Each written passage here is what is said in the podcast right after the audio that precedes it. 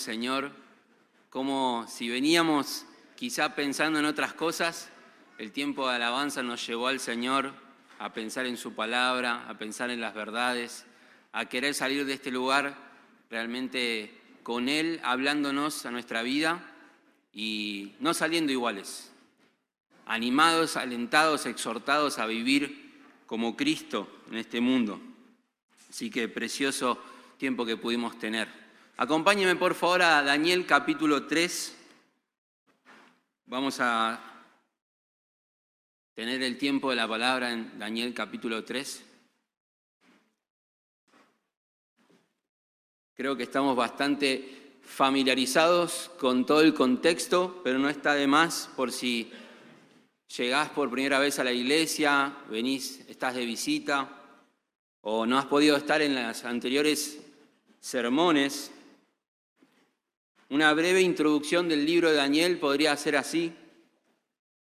Daniel fue escrito para alentar al pueblo de Dios desesperanzado al revelar el programa de Dios para ellos, tanto durante como después del tiempo poder, del poder gentil en el mundo.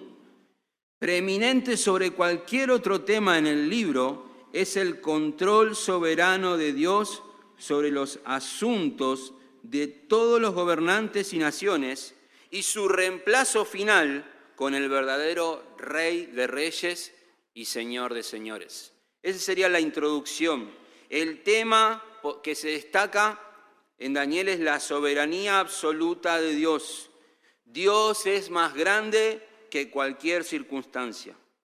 Y tenemos que entender que este libro tiene un objetivo, tiene un propósito, y es el objetivo de consolar y exhortar a los fieles en este presente siglo malo, hasta que estemos con Él por siempre.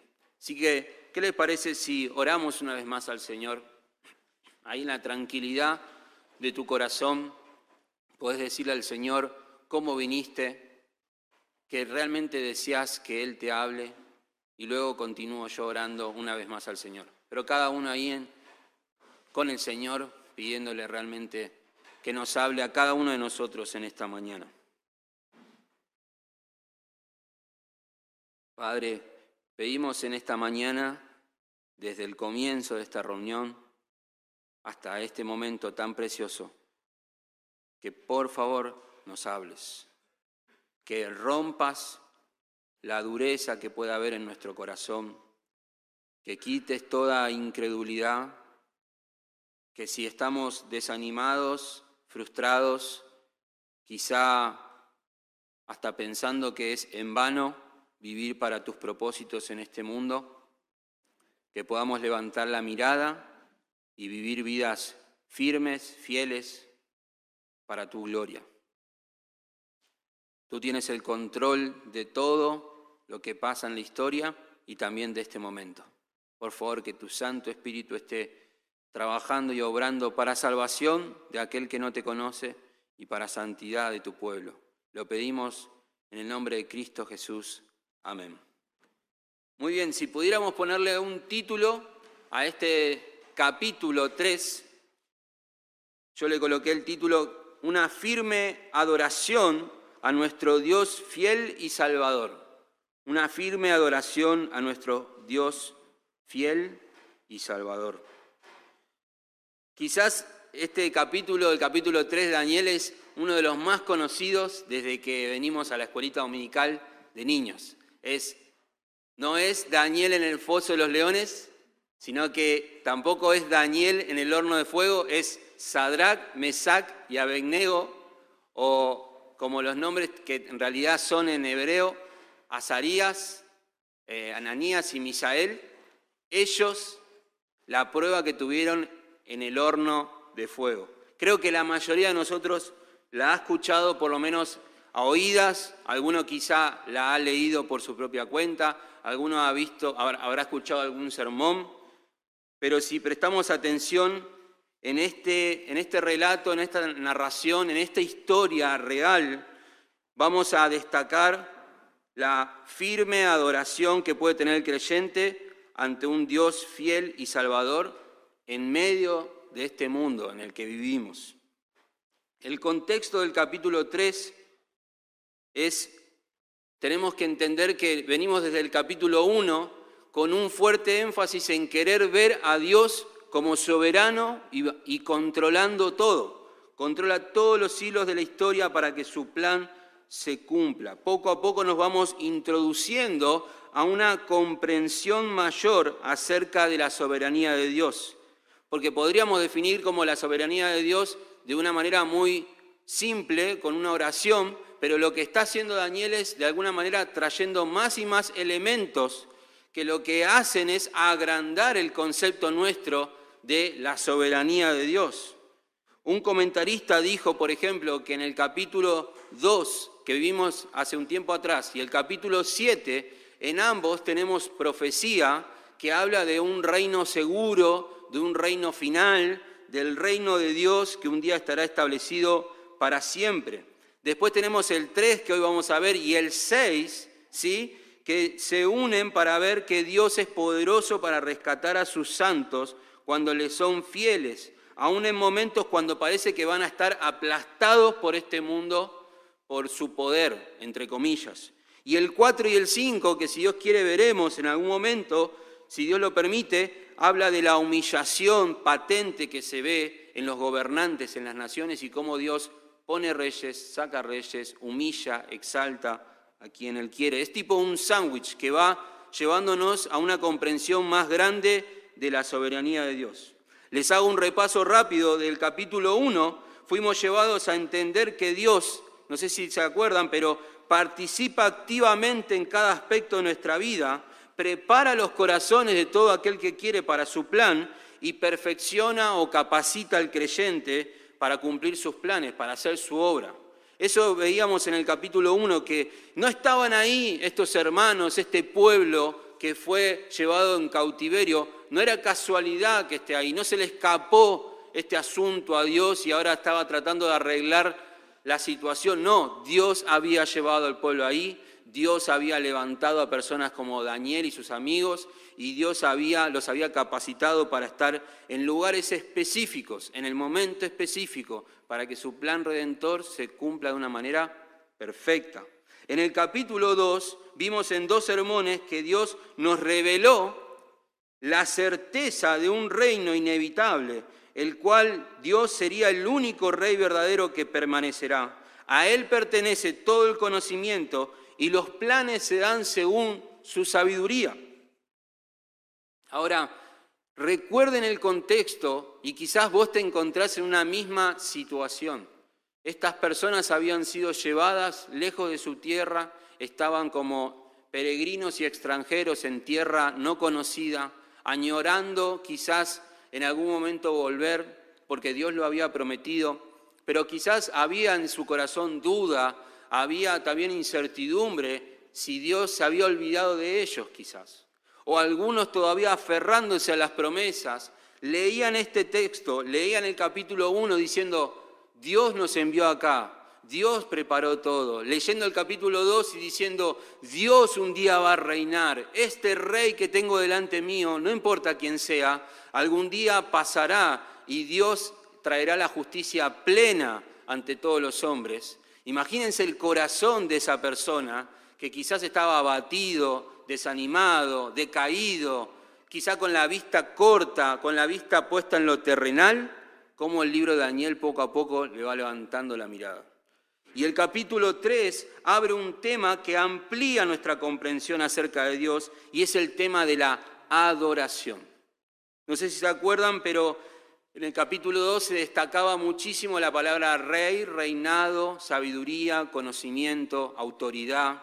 Y era el gran tema del capítulo 2 era quién va a tener un día el reinado absoluto. ¿Quién va a gobernar por sobre todas las cosas? ¿Quién tiene el conocimiento y el poder suficiente para llevar adelante este mundo o la creación como se debe? Y la respuesta es Dios. Ese tema queda de lado y se amplía algo más importante que es el tema de la adoración. En este capítulo 3 no se habla tanto del reinado, sino que se habla palabras muy repetitivas como adorar, postrar, adoración, servir, dedicación, levantar estatuas, levantar imágenes. Este tema ha traído, Daniel ha traído otro tema necesario para un pueblo en estas condiciones, es el tema de la adoración. ¿Qué es lo que vamos a ver hoy? Hoy vamos a ver verdades que nos sirven para este tema de la adoración. Y cuando hablamos de adoración, vamos a entender que no estamos hablando de cánticos necesariamente, sino que un estilo de vida es la adoración. En este capítulo entenderemos juntos, familia, que Dios, Dios afirma y fortalece a su pueblo que le adora en medio de la adversidad, en medio de este mundo idólatra. Dios afirma, Dios fortalece a su pueblo que le adora en medio de la adversidad de este mundo idólatra.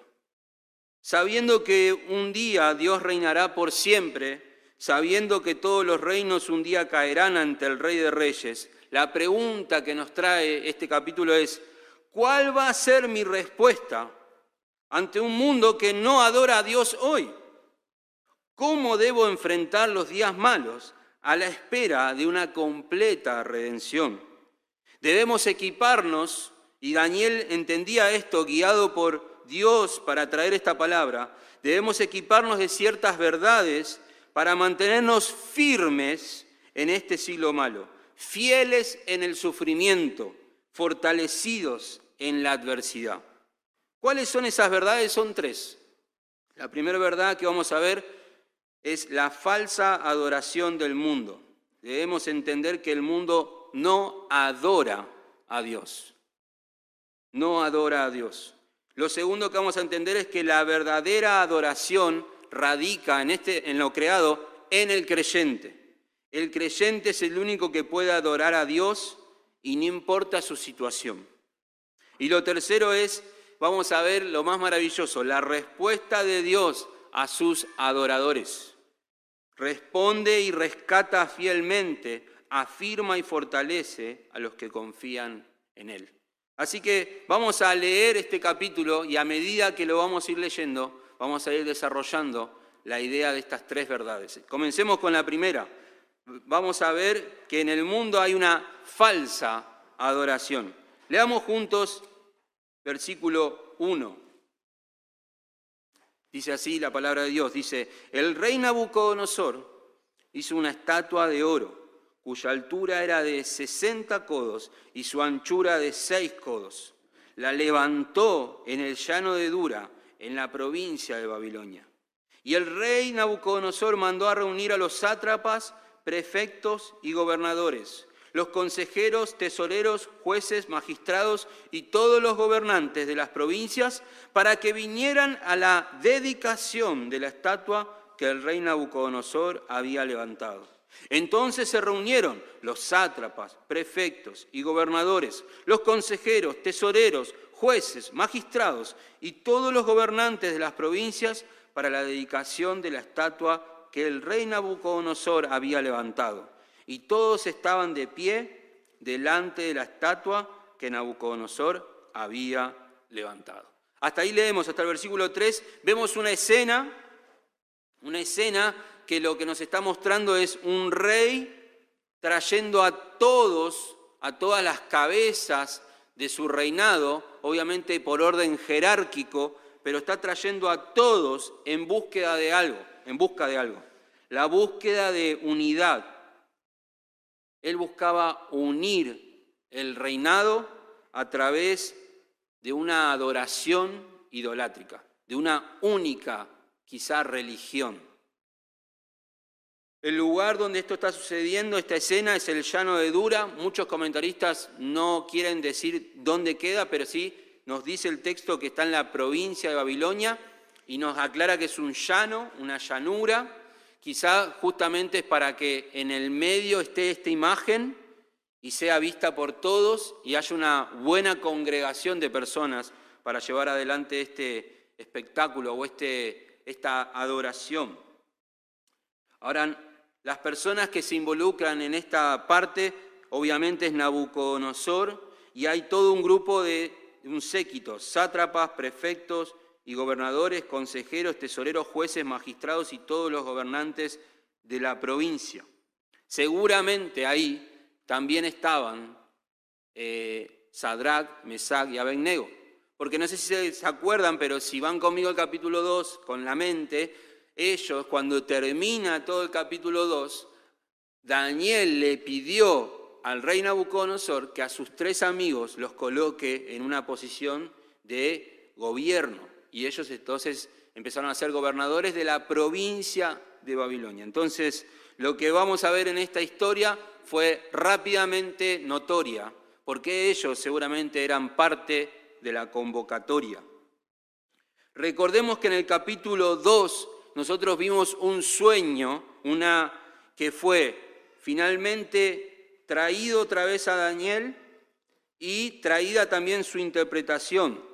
Y no sé si se acuerdan, pero Nabucodonosor era, fue eh, representado en esa imagen del sueño por la parte de oro. ¿Se acuerdan? Él era la parte de oro. Él era el oro, él era lo firme. Eh, no iba a haber otro reino, eso fue la interpretación, otro reino más estable, más valioso, más completo que él. Entonces, el relato nos muestra a un Nabucodonosor queriendo de alguna manera traer su condición de oro, su condición de dominio, su condición de autoridad al colocar una imagen. No sé si se acuerdan, pero Nabucodonosor en el capítulo 2 terminó de alguna manera reconociendo que Dios era el Dios revelador de los misterios también reconoció que Daniel era siervo de ese Dios, pero no vemos, por lo menos en el capítulo 3, ya nos deja ver que Nabucodonosor no conocía a un Dios. Y no sabemos con certeza si algún día lo conoció. Pero su comprensión de Dios quizá habrá sido la de, bueno, este es un Dios más de mi cartera de dioses. Lo voy a colocar como el Dios revelador. No sabemos, pero lo que sí sabemos es que Él tomó la información que este Dios, que nuestro gran Dios le dio, pero él lo tenía quizá todavía degradado en su corazón, tomó la información y dijo, así que yo soy el oro, así que como yo no hay otro. Quizás hasta se olvidó de alguna manera de que un día iba a venir un reinado, no de hombre, que iba a destruir todo, aún el oro. Sin embargo, él quiso de alguna manera decir, quiso unificar todo el reinado y quizás hasta de alguna manera tentar a este Dios y decir, no, mi reinado va a permanecer para siempre. Yo voy a buscar la unidad para que mi reinado permanezca. ¿Por qué se le ocurrió a Nabucodonosor hacer esta estatua? Encima una estatua de unas dimensiones medias extrañas, pero lo que se destaca es que tenía casi 30 metros de alto, eso es como un edificio de 8 o 10 pisos, ¿sí? Y bien angosto, más o menos de tres metros. Entonces, finito y largo, algunos creen que quizá era como una especie de obelisco, porque en Egipto se, daban ese tipo de imágenes. Otros creen que quizá era Nabucodonosor arriba de un pedestal bien largo, y ahí Nabucodonosor. Y algunos creen que quizás habrá sido la imagen de un dios, de, la, de la cantidad de dioses que él tenía, o algunos creen que Nabucodonosor intentó colocar la imagen que tuvo en el sueño, trató de graficarla y ponerla, pero toda de oro. No de plata, no de cobre, no de hierro mezclado con barro, toda de oro. Lo más probable es que algunos creen que era complicado que sea de oro puro y macizo, pero sí enchapado en oro y lo que quería mostrar en realidad era la imponencia de esa imagen en el llano de Dura. Los comentaristas no se ponen de acuerdo en este aspecto, pero lo importante es ver la intención detrás de esta inauguración o dedicación. Un comentarista dijo así, los eventos que están asociados con la edificación de la imagen del rey sugieren que él quería unificar su imperio y consolidar su autoridad como soberano. La imagen sería el elemento unificador del reino de Nabucodonosor. ¡Wow! Acá vemos un Nabucodonosor en todo su esplendor y lo vamos a ver cada vez como más notorio. Quizás algunos podían llegar a decir en este tema de la falsa adoración, podían llegar a pensar, wow, nuestro, nuestro rey quiere realmente unirnos, quiere tener un pueblo precioso, está pensando en el bien común, está pensando, encontró un Dios nuevo o quiere que todos compartamos lo grande que es Babilonia. Pero en realidad lo que está mostrando esta imagen es que en Nabucodonosor todavía había jactancia, había soberbia, había orgullo en su corazón, al reconocerse como un reino superior en todo aspecto en su época. Es más, en algún momento vamos a leer el capítulo 4, si Dios quiere, y en ese capítulo 4 nos confirma justamente el estado del corazón del rey leemos ahí acerca de su humillación delante de Dios, quien lo convirtió en una bestia ante los hombres hasta que reconoció que Dios, el cielo, decía él, el cielo, el Altísimo, gobierna. Entonces, no vemos acá a un Nabucodonosor queriendo alabar a Dios, no vemos a un Nabucodonosor queriendo, por ahí de una manera, de una manera inocente, querer hacer una nueva religión, no, vemos a un Nabucodonosor queriendo buscar su propia gloria y de alguna manera desafiar lo revelado y torcer lo revelado para quizás hasta conseguir perdurar por siempre en su reino. Proverbio 25, 27 dice, comer mucha miel no es bueno, ni el buscar la propia gloria es gloria. Y Nabucodonosor estaba ahí. Sigamos leyendo. Dice, y el heraldo proclamó con fuerza, se os ordena a vosotros, pueblos, naciones y lenguas, que en el momento en que oigáis el sonido del cuerno, la flauta, la lira, el arpa, el salterio, la gaita y toda clase de música, os postréis y adoréis la estatua de oro que el rey Nabucodonosor ha levantado. Pero el que no se postre y adore, será echado inmediatamente en un horno de fuego ardiente. Por tanto, en el momento en que todos los pueblos oyeron el sonido del cuerno, la flauta, la lira, el arpa, el salterio, la gaita y toda clase de música, todos los pueblos, naciones y lenguas se postraron y adoraron la estatua de oro que el rey Nabucodonosor había levantado. Acá estamos terminando el primer párrafo de esta escena y termina de una manera muy fuerte. Hay una convocatoria, es más, algunos quizá ni sabían para qué fueron convocados, no es que había un email, vengan a la inauguración de la imagen, no, fueron convocados a llegar y cuando vinieron se encontraron con un nuevo orden, un nuevo sistema religioso, con una obligación sí o sí que se tenía que hacer si no había un castigo. Vieron que no hay una recompensa si se postran, sino que hay un castigo si no lo haces. Esa es la manera que el hombre intenta de alguna manera hacerse del poder, hacerse de la gloria que en realidad le pertenece a Dios, de alguna manera sometiendo a las personas a su voluntad, a la fuerza, a la fuerza. Y eso, como vamos a ver más adelante, es falsa adoración. El verdadero concepto de adoración no es solamente obediencia, sino que incluye devoción, incluye amor, como vamos a ver más adelante. ¿Era la verdadera intención del rey llevar al pueblo a un amor y reverencia lógico para esta nueva imagen? No. Los versículos siguientes también vemos poco a poco el corazón de Nabucodonosor. Si me acompañan al versículo 13, miren lo que dice. Dice, entonces Nabucodonosor, enojado y furioso, dijo, dio orden de traer a Sadrach, Mesach y Abednego.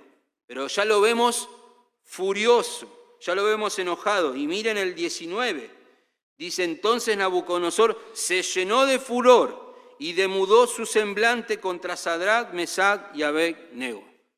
Poco a poco él se empezó a su rostro a descomponer y a directamente odiar a Sadrach, Mesach y Abednego. Y eso lo que está mostrando es que la verdadera intención del rey no era que ellos se vuelvan devotos de esta imagen, que la amen para su bien, para su dicha, que para que el pueblo necesita unidad, para que justamente podamos vivir bien bajo un bien común. No, él se estaba dando lo que mostraba era que ellos estaban poniéndose en contra de él.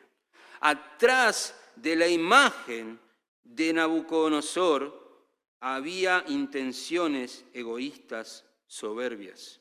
Quizás sus verdaderas intenciones era hacer de su reino algo eterno, como ya dijimos, contrario a lo visto e interpretado por Daniel. La realidad de un futuro reino por parte de Dios no era algo que esté en los planes de Nabucodonosor.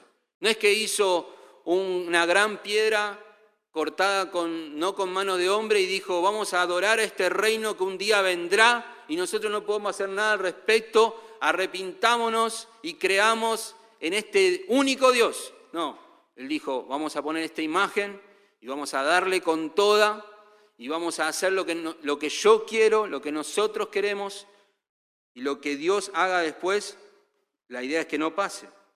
Me hace pensar en la torre de Babel. Me vino a la mente una ilustración en la torre de Babel. Dios dijo que se dispersaran, que se fructificaran, que trabajaran la creación y ellos prefirieron que no. Y se elevaron una torre para llegar al cielo y ser iguales a Dios. Yo siempre pensé, pero esto lo pensé yo de chiquitito, que la Torre de Babel era una gran ciudad de muchos edificios, 30 edificios, un gran, unos monoblocks así gigantes. Y no, en realidad hicieron una ciudad y alrededor de ella levantaron una torre, muy parecida a esta imagen. La torre lo que tenía que mostrarle a todos era, nosotros podemos llegar al cielo. Si nos lo proponemos, podemos ser como Dios. Dios dice que hagamos una cosa, no, acá estamos todos bien, vamos a, vamos a mostrar esta torre, ejemplo de que el hombre quiere ponerse por encima de Dios. La falsa adoración, aunque tenga eh, ropaje religioso, como es el caso de Nabucodonosor, atrás de, de, de esa falsa adoración hay realmente vanagloria. Atrás de la falsa adoración hay idolatría y vanagloria. Salmo 2, 1 y 2 dice, ¿por qué se sublevan las naciones y los pueblos traman cosas vanas? Se levantan los reyes de la tierra y los gobernantes traman unidos contra el Señor y contra su ungido. Vemos, en algún momento se van a unir las naciones. Va a pasar de que todos estén de acuerdo en algo. Y eso va a ser ponerse en contra de Dios. ¡Wow! ¿No les hace pensar, bueno, un día ese reino vendrá, como lo estarán leyendo, lo estaban leyendo quizás los que estaban en cautiverio, un día va a venir ese reino, pero hoy no está. ¿Cómo debo enfrentar este mundo? Lo primero que tengo que entender es que este mundo no me va a dar nada beneficioso que me lleve a Dios. No me va a otorgar ningún favor de, che, ¿pensaste en Dios? Si vas a quizá a visitar lugares donde la creación es maravillosa y demás, nunca te van a mencionar, esto lo creó Dios. No, te van a decir, esto lo hicimos nosotros. Esto lo hizo la naturaleza, la madre naturaleza. Esto lo hizo el Big Bang. Esto lo hizo la casualidad. Mirá qué inteligente la casualidad. Vas a algún lugar, algún edificio, y sí, el arquitecto habrá hecho una gran labor, pero nunca dicen, la verdad que la inteligencia me la dio Dios, la fuerza para llevarlo adelante me lo, dio Dios. Jamás.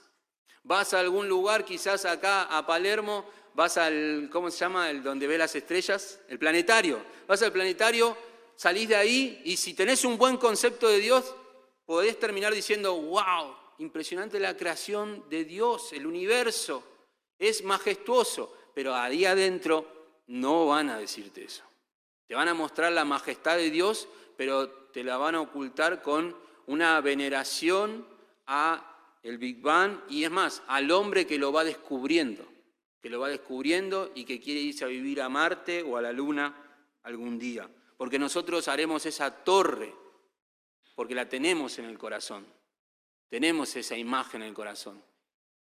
Nabucodonosor no era la excepción, no es un bicho raro que él dice, wow, qué, impresionante este Nabucodonosor. Todos tenemos en nuestro corazón la gran lucha de querer ser nuestro propio Dios.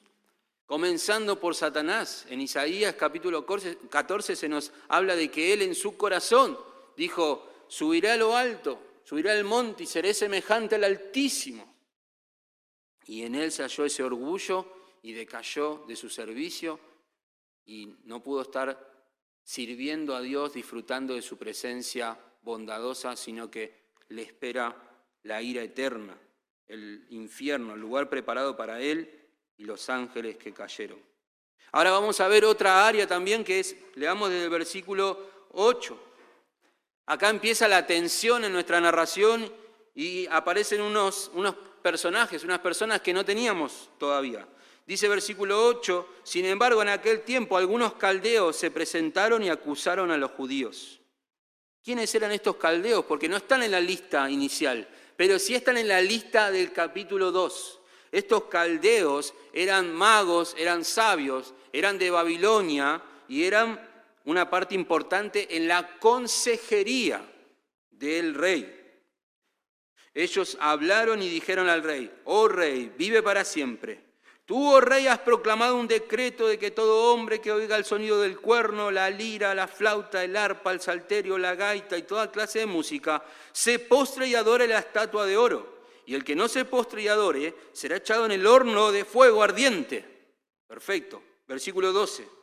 Pero hay algunos judíos, no todos, algunos judíos, a quienes has puesto sobre la administración de la provincia de Babilonia, es decir, Sadrach, Mesach y Abednego, estos hombres, oh rey, no te hacen caso, no sirven a tus dioses, ni adoran la estatua de oro que has levantado. ¡Wow! Podemos, si lo vemos con un cierto aire de ingenuidad, podemos llegar a decir, qué leales estos caldeos. Realmente les interesa la, gloria del rey.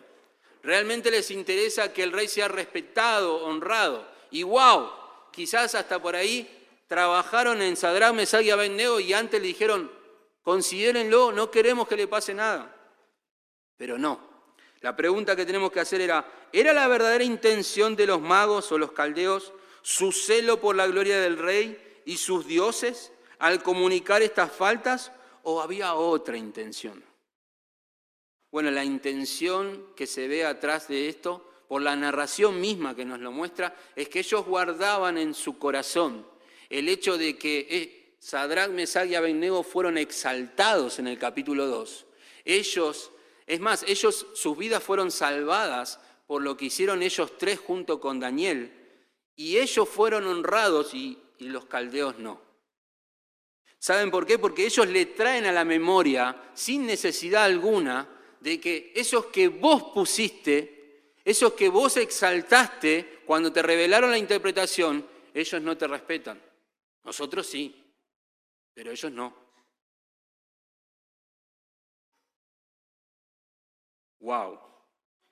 Como vimos, todos los personajes de esta escena en realidad no están adorando a nadie externo a ellos mismos, sino que están autoidolatrándose sus intereses por encima de los demás. Ninguno de ellos tenía la intención de adorar a los dioses, entre comillas, o respetar al rey, sino que querían sacar provecho del acto para su beneficio. El rey todo esto lo hizo para obtener estabilidad y unidad nacional y los caldeos querían venganza para con los tres. La falsa adoración la que dijimos que se viste de ropajes religiosos, en realidad no busca adoración de un objeto fuera de sí mismo, sino vanagloria. Proverbios 8:13 dice así, el temor de Jehová es aborrecer el mal, la soberbia y la arrogancia, el mal camino y la boca perversa, yo aborrezco. Dios era consciente de los corazones de estas personas de un mundo así, ¿qué podemos nosotros extraer? Lo primero que tenemos que entender para vivir vidas firmes es que en este mundo se vive, hay oposición, que en este mundo, este mundo va contra la corriente que Dios quiere con su voluntad. Si la voluntad de Dios está para allá y nosotros queremos ir para allá, el mundo del cual nosotros salimos viene para el otro lado. Hay un texto muy específico sobre esto, pero muy largo quizá para leer ahora, pero pueden leerlo en sus casas, Romanos 1, 21 al 31. Ahí vemos que el ser humano, aunque conoce a Dios y lo puede ver a través de lo creado, su poder y divinidad, sin embargo se hicieron oídos sordos a eso y cambiaron la verdad por la mentira, profesando ser sabios, se hicieron necios en realidad, cambiaron la gloria de Dios por la gloria de la creación, de lo, corruptible. Y eso hizo, de alguna manera, que ellos que junto con nosotros, porque nosotros éramos del mundo, nuestro corazón se pervierta, se corrompa más no poder y nos volvamos este tipo de características. Estábamos llenos de toda injusticia, maldad, avaricia y malicia, colmados de envidia, homicidios, pleitos, engaños y malignidad, detractores, aborrecedores de Dios, insolentes, soberbios jactanciosos, inventores de lo malo, desobedientes a los padres, indignos de confianza, sin amor, despiadados, los cuales, aunque conocen el decreto de Dios, que los que practican tales cosas son dignos de muerte, no solo las hacen, sino que también dan su aprobación a los que las practican. Wow, hermanos, nosotros estábamos ahí. Vemos en esta narración personas con estas características cuando, cuando, el texto dice que ellos fueron a comunicarle y a denunciar a Sadrán, Mesá y Abednego, la palabra denunciar habla de destrucción. Los, los querían romper. Realmente su acusación era para verlos sufrir. Tienen que ver la malicia en esa denuncia de que ellos realmente querían que ellos tres muriesen en un horno de fuego. Es así como el ser humano la idolatría, la falsa adoración, la vanagloria, hace que estemos dispuestos a pisotear cabezas con tal de que nuestros deseos y caprichos se cumplan. No podemos, hermanos, tratar de mantenernos firmes, metidos y salpicados por el mundo. No podemos, de alguna manera, pretender mantenernos firmes con la mirada puesta en el Señor, de alguna manera metiendo nuestras manos en el barro del mundo. Pero obviamente, y como vemos en este texto, estamos en el mundo. Y en el mundo tendremos oposición y el mundo no ama a Dios, no adora a Dios. Y eso es lo primero que hay que tener en mente al momento de vivir cada día de nuestra vida. Lo segundo que tenemos que ver desde versículo 13 en adelante es que la verdadera adoración surge o radica en, esta, en este mundo creado en el creyente, la verdadera adoración del creyente. El creyente puede adorar a Dios en cualquier situación. Leemos el versículo 13 y dice así, entonces Nabucodonosor, enojado y furioso, dio orden de traer a Sadrach, Mesach y Abednego, estos hombres pues fueron conducidos ante el rey. Habló Nabucodonosor y les dijo, ¿es verdad, Sadrach, Mesach y Abednego, que no servís a mis dioses, ni adoráis la estatua de oro que he levantado? ¿Estáis dispuestos ahora para que cuando oigáis el sonido del cuerno, la flauta, la lira, el arpa, el salterio, la gaita y toda clase de música, os postréis y adoréis la estatua que he hecho? Porque si no la adoráis, inmediatamente seréis echados en un horno de fuego ardiente. ¿Y qué Dios será el que os libre de mis manos. Wow. Esta es la primera vez en nuestra narración que se nombra Dios, aunque Nabucodonosor no lo hace para, para hablar de Jehová. Solamente dice, ¿qué Dios de entre todos los que existen, aunque sabemos que hay uno solo, pero qué Dios podrá librarlos de mi mano? Nabucodonosor llegó al punto en este en esta falsa adoración de querer ponerse en la vereda enfrente de Dios. Se comparó con un Dios. Acá vemos cara a cara descubierta las intenciones y el concepto que tenía el rey de sí mismo. Tenemos que ver este panorama negro porque de, este panorama negro surge la verdadera adoración. El rey creía que podía ser más fuerte que cualquier Dios creía que su presencia era mayor que la de cualquier Dios. Creía que era más merecedor de adoración o la imagen que cualquier otro Dios. ¡Wow! La respuesta. O sea, en este panorama negro, por favor pónganse a pensar en Sadrach, Mesach y Abednego. Ya venían con la sentencia casi firmada. Lo que estaba haciendo Nabucodonosor todo furioso era quizá el ultimátum. Hasta por ahí esperaba que sí, que se den cuenta, claro, es verdad, Nabucodonosor, contra vos no puede nadie. ¿Qué estamos haciendo? Vamos a firmar acá y vamos a postrarnos. Pero miren el versículo 16. Sadrach, Mesach y Abednego respondieron y dijeron al rey Nabucodonosor, no necesitamos darte una respuesta acerca de este asunto. No es que le estaban faltando el respeto ni nada. Lo que ellos estaban diciendo es, nosotros ya tenemos una decisión tomada. Ya lo decidimos, no lo vamos a hacer.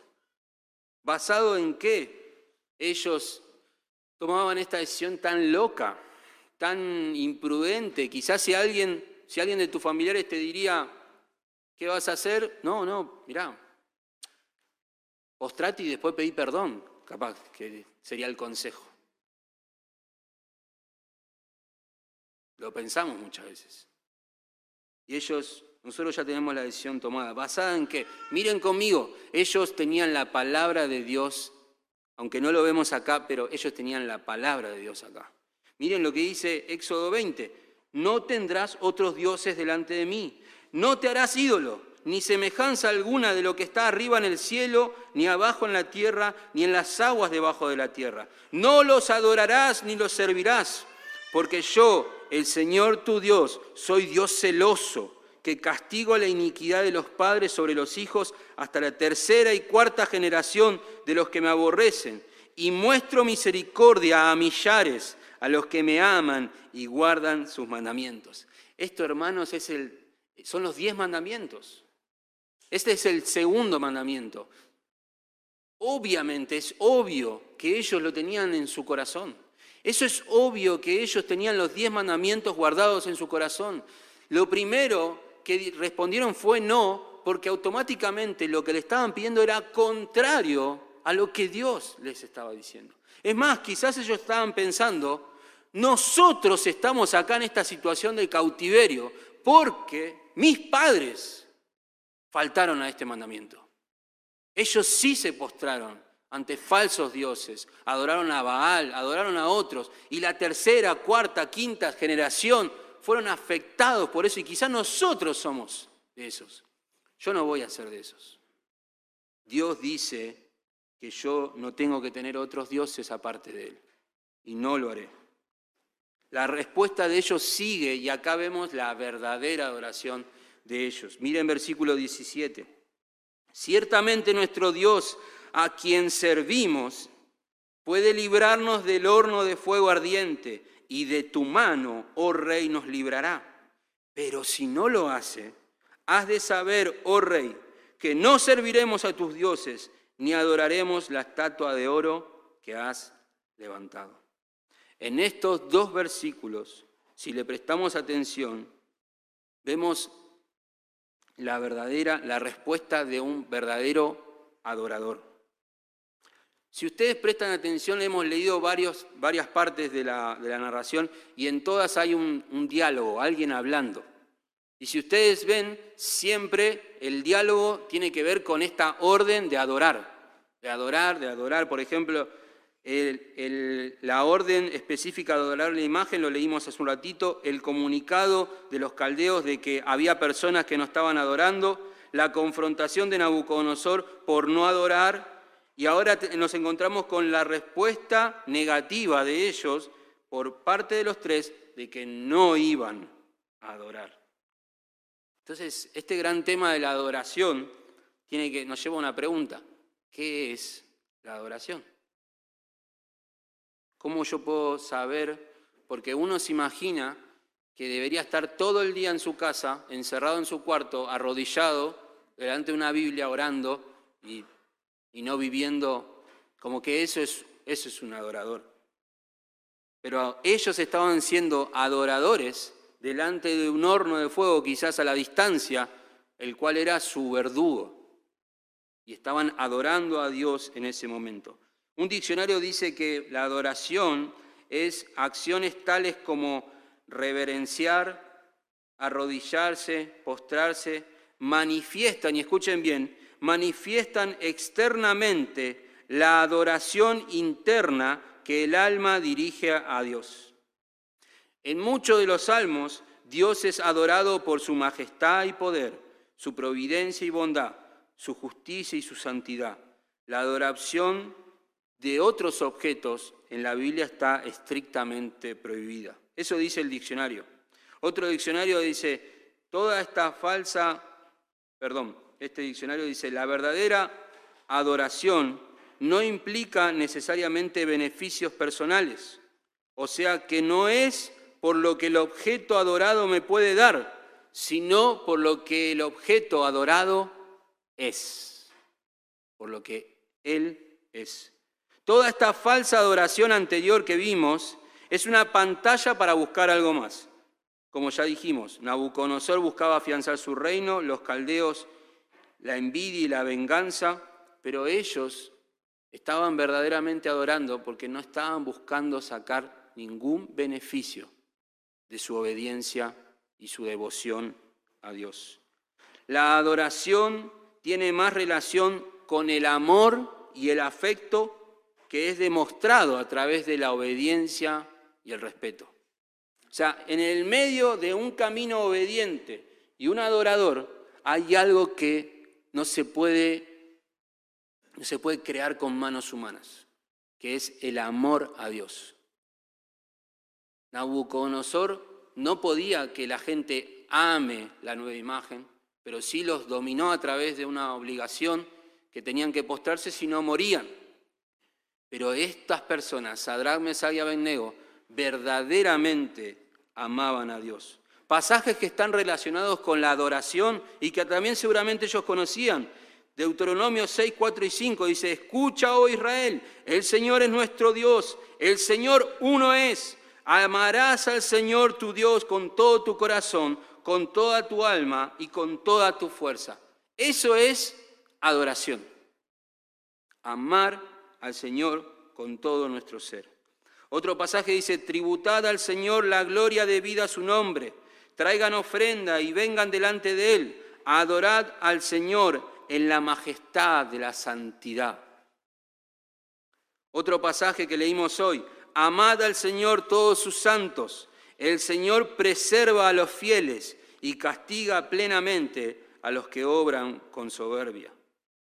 Otro pasaje, todos estos referentes a la adoración, aunque no dice todos los pasajes adoración, pero miren este Deuteronomio, y ahora Israel, ¿qué requiere de ti el Señor tu Dios? Sino que temas al Señor tu Dios, que andes en todos sus caminos, que le ames y que sirvas al Señor tu Dios con todo tu corazón y con toda tu alma. Josué 22 dice, solamente guardad cuidadosamente el mandamiento y la ley que Moisés, siervo del Señor, os mandó, de amar al Señor vuestro Dios, andar en todos sus caminos, guardar sus mandamientos y de allegarse a Él y servirle con todo vuestro corazón y con toda vuestra alma. Y último pasaje, Segunda de Crónica dice, y todos los hijos de Israel, viendo descender el fuego y la gloria del Señor sobre la casa, se postraron rostro en tierra sobre el pavimento y adoraron y alabaron al Señor diciendo, ciertamente Él es bueno, ciertamente su misericordia es para siempre. Este es el Dios que tenían Sadrach, Mesach y Abednego. La verdadera adoración en este mundo solo puede surgir de el pueblo de Dios. Solo puede surgir de el creyente, del cristiano, que realmente ha, ha palpado una relación con Dios.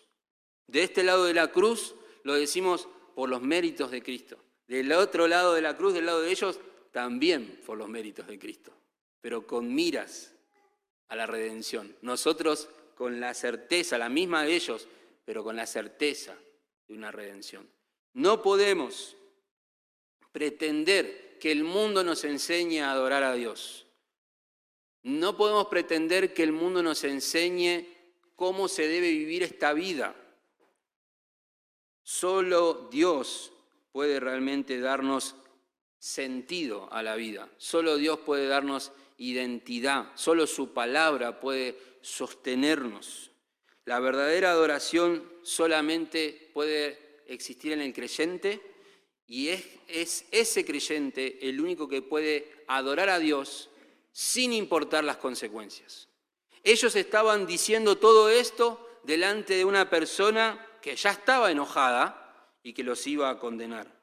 Y sin embargo ellos dijeron, nosotros conocemos a nuestro Dios, lo conocemos. Nuestro corazón quizá está inundado de verdades de Dios y sabemos por el Mar Rojo, por Egipto, sabemos que Él es poderoso para librarnos de esto. Sabemos. Pero si no nos libra, porque Él no quiere hacerlo, tampoco te vamos a adorar. Porque nosotros no nos sujetamos a Dios en busca de que Dios nos dé algo y por eso le adoramos. No, la verdadera adoración es inclinarse ante Dios en amor y obediencia por lo que Él es. Cuando la palabra de Dios nos inunda de verdades de que Dios es fiel, Dios es justo, Dios es santo, Dios es paciente, Dios es manso, Dios es eterno, Dios es salvador, todas esas verdades nos llevan a adorar a Dios en medio de cualquier situación, sufrimiento o agonía. Te, lo pregunto con otra orientación. ¿Seguirías a Dios si Dios no te da lo que querés en tu corazón? Hace un tiempo yo le pregunté eso a una persona muy querida, muy querida, que tenía el anhelo de tener el día de mañana una casa propia. Y anhela y anhela y cada vez que hablo con esa persona me trae a la mente eso y dice, mi Señor me va a dar la casa propia. Y yo le tuve que preguntar, ¿y qué pasa si bajara en este momento Dios no va a pasar, digo, pero ¿qué pasará si bajara y te, te dijera, ¿sabes qué? Mi voluntad es que nunca tengas esa casa. ¿Seguirías a Dios? Se le llenaron los ojos de lágrimas y dijo, me costaría. Yo te lo, te lo hago con otra pregunta. Si Dios no quita la enfermedad que todavía tenés, ¿seguirías adorando a Dios?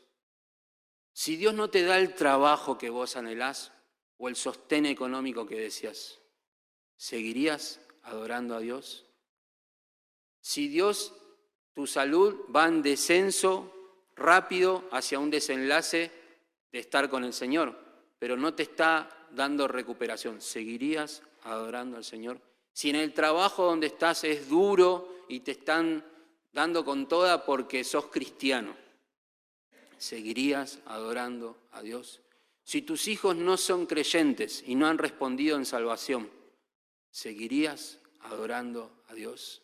Si tu cónyuge se desvió de los caminos del Señor y no viene a la iglesia, ¿seguirías adorando al Señor? Ellos dijeron, si no nos libra el Señor, seguiremos adorando al Señor. Vos hacé lo que tenés que hacer. Esa es la verdadera adoración, no por lo que el Señor me da a mí, sino por lo que el Señor es en sí mismo. Ellos tenían una perspectiva, hermanos, de ver más allá de su propia vida. Estaban viendo el plan redentor. Recuerdan, ellos en capítulo 2 habían participado en esta interpretación de la visión y tenían en su cabeza una cosa, Dios va a reinar, Dios va a reinar, Dios va a reinar. Dios es justo, Dios no hace nada injusto. Dios todo lo que hace lo tiene planeado para que un día su plan se cumpla. Y si dentro de su plan está mi muerte o mi sufrimiento o mi adversidad o mi aborrecimiento por parte del mundo, o como diría el Señor Jesús, mi muerte en la cruz, voy a hacer la voluntad del Señor. No voy a pasar de largo esa copa. Hermanos, lo último para terminar, y es el desenlace, es el Evangelio precioso. Acá vamos a leer rápidamente qué es lo que sucede en el versículo 19. Nabucodonosor pasó a un estado peor, se llenó de furor, demudó su semblante, respondió ordenando que se calentara el horno siete veces más de lo que se acostumbraba a calentar, y mandó que algunos valientes guerreros de su ejército ataran a ellos tres y los echaron en el horno de fuego. Entonces estos hombres fueron atados y arrojados con sus mantos, sus túnicas, sus gorros y sus otras ropas en el horno de fuego. Eso muestra que directamente Nabucodonosor se sacó, vamos a decirlo así, estaba fuera de sí, mandó a calentar el horno todo rápido, no esperó ni, ni sacarle las ropas a estas personas porque se acostumbraba a hacerlo así, quitarle las túnicas, no, todo, así como están, al horno. De ahí vendrá nuestra frase, ¿estamos al horno? ¿Será? ¿Será? Dice versículo 22, como la orden del rey era apremiante y el horno había sido calentado excesivamente, la llama del fuego mató a los que habían alzado a Sadrach, Mesach y Abednego. Esto no nos deja duda de que las consecuencias serían mortales para ellos. Nadie espera que esto termine bien. Acá estamos llegando un momento de decir, listo, bueno, Sadrach, Mesach y Abednego son mártires de la fe. Gloria a Dios por sus vidas. Que el Señor los reciba en gloria. Versículo 23. Pero estos tres hombres, Sadrán, Mesag y Abednego, cayeron atados en medio del horno del fuego ardiente. Es la primera vez, hermanos, que vemos en el Daniel que nuestros protagonistas sufren por su fe. Anteriormente, en el capítulo 1, vimos que hallaron gracia, ¿se acuerdan? Hallaron gracia. En el capítulo 2 halló gracia ante, ante Arioc, Daniel. En este acto vemos la adoración más visible y gráfica. Ellos estaban por morir ante los ojos de sus adversarios. Ellos fueron capaces de entregar su vida antes que su lealtad y adoración a Dios. Verdaderamente confesaban con su boca que Dios reina y ante todo lo hacían en sus corazones. El mismo Nabucodonosor terminó confesando también en el versículo 28, miren conmigo, en el versículo 28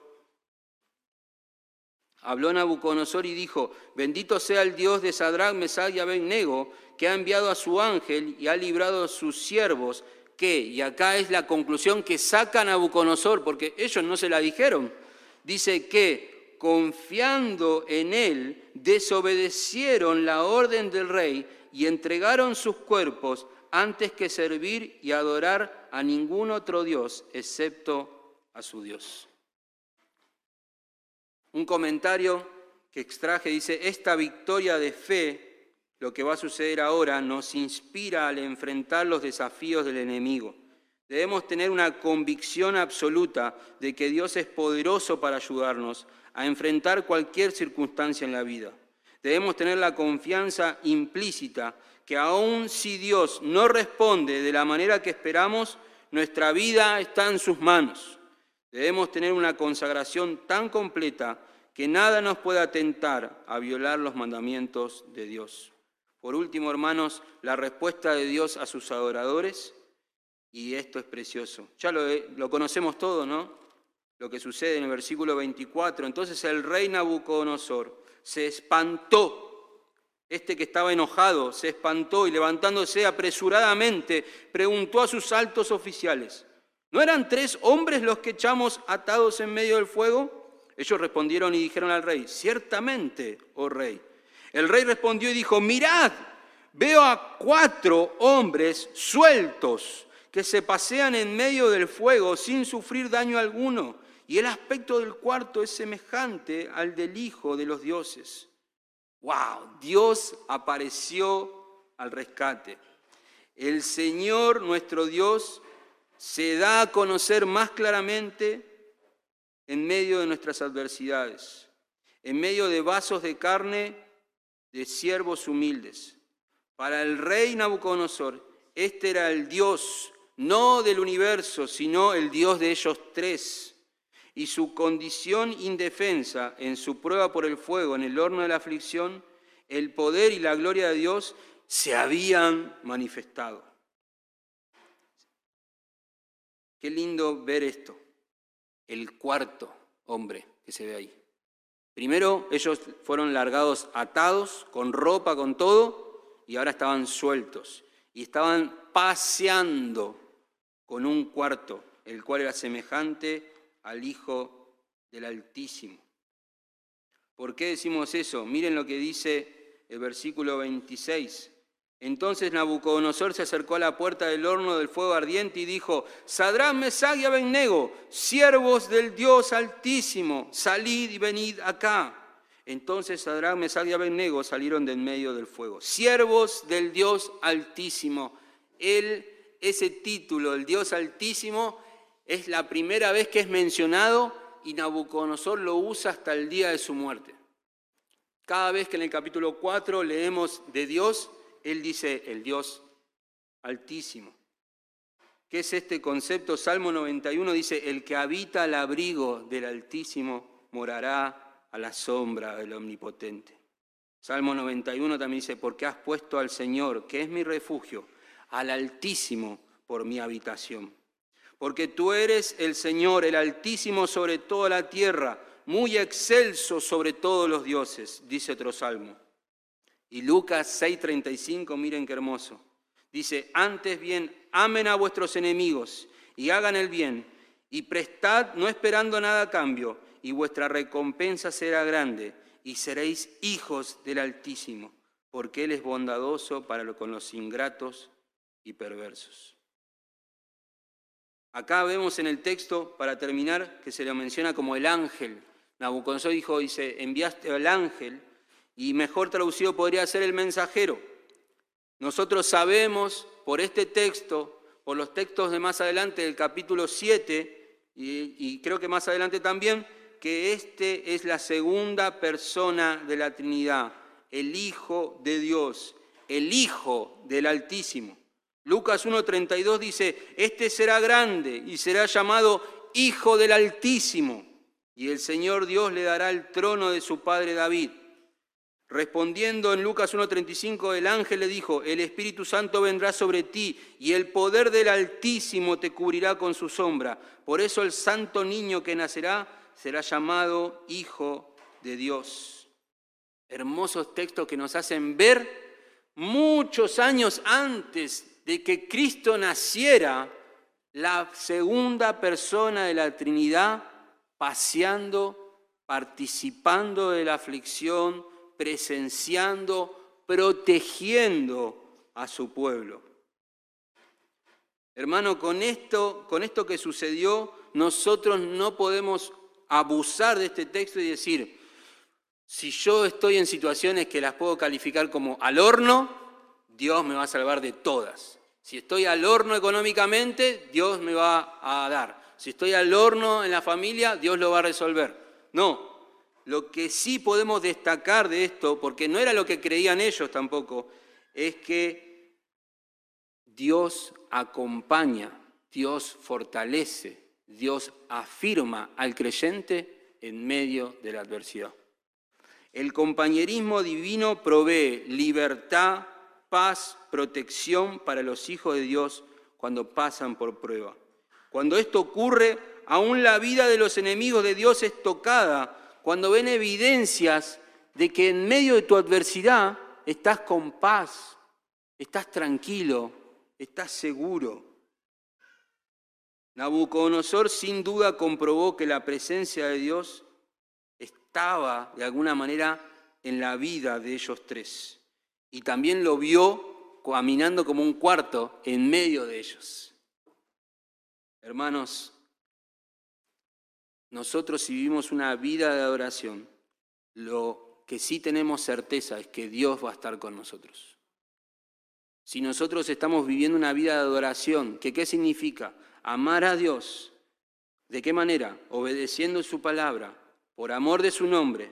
Esta vida de adoración nos garantiza la presencia de Dios en nuestra vida, no importa las circunstancias. Mateo 28 dice, toda autoridad me ha sido dada en el cielo y en la tierra.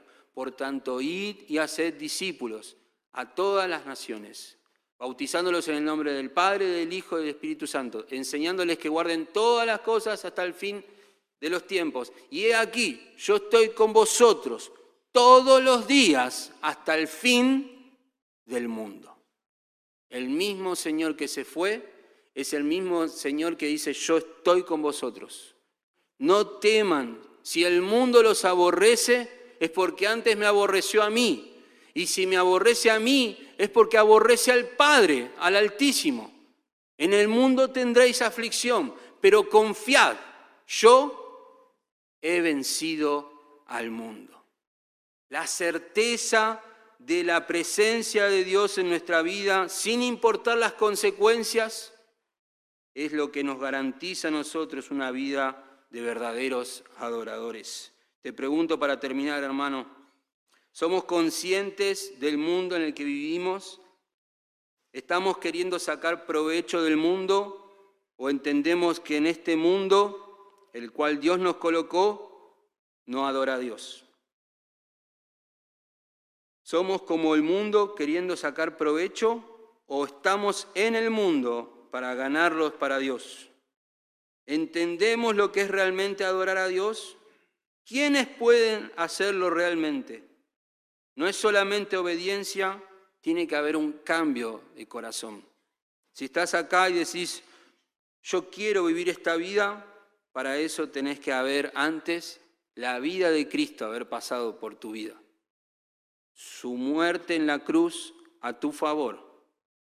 Tendrías que haber entendido que Cristo murió por tus pecados, que vos eras de los rebeldes, de los que se desvían, de los insolentes, de los soberbios, como lo fuimos todos nosotros, de los ingratos, y que Dios, sin embargo, envió al, al Hijo del Altísimo para que muera en una horrenda cruz, para darnos vida a nosotros.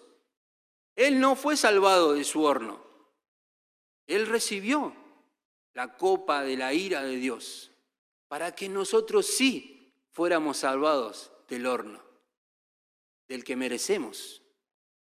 Pero sin embargo Él nos lo compró, compró nuestra salvación. ¿Seguimos amando, adorando a Dios a pesar de tus circunstancias o estamos flaqueando? ¿Cómo cambia tu perspectiva saber que Dios está presente en tu aflicción? ¿Entendemos que Él está con nosotros hasta el fin del mundo? Que el Señor trabaje en nuestros corazones.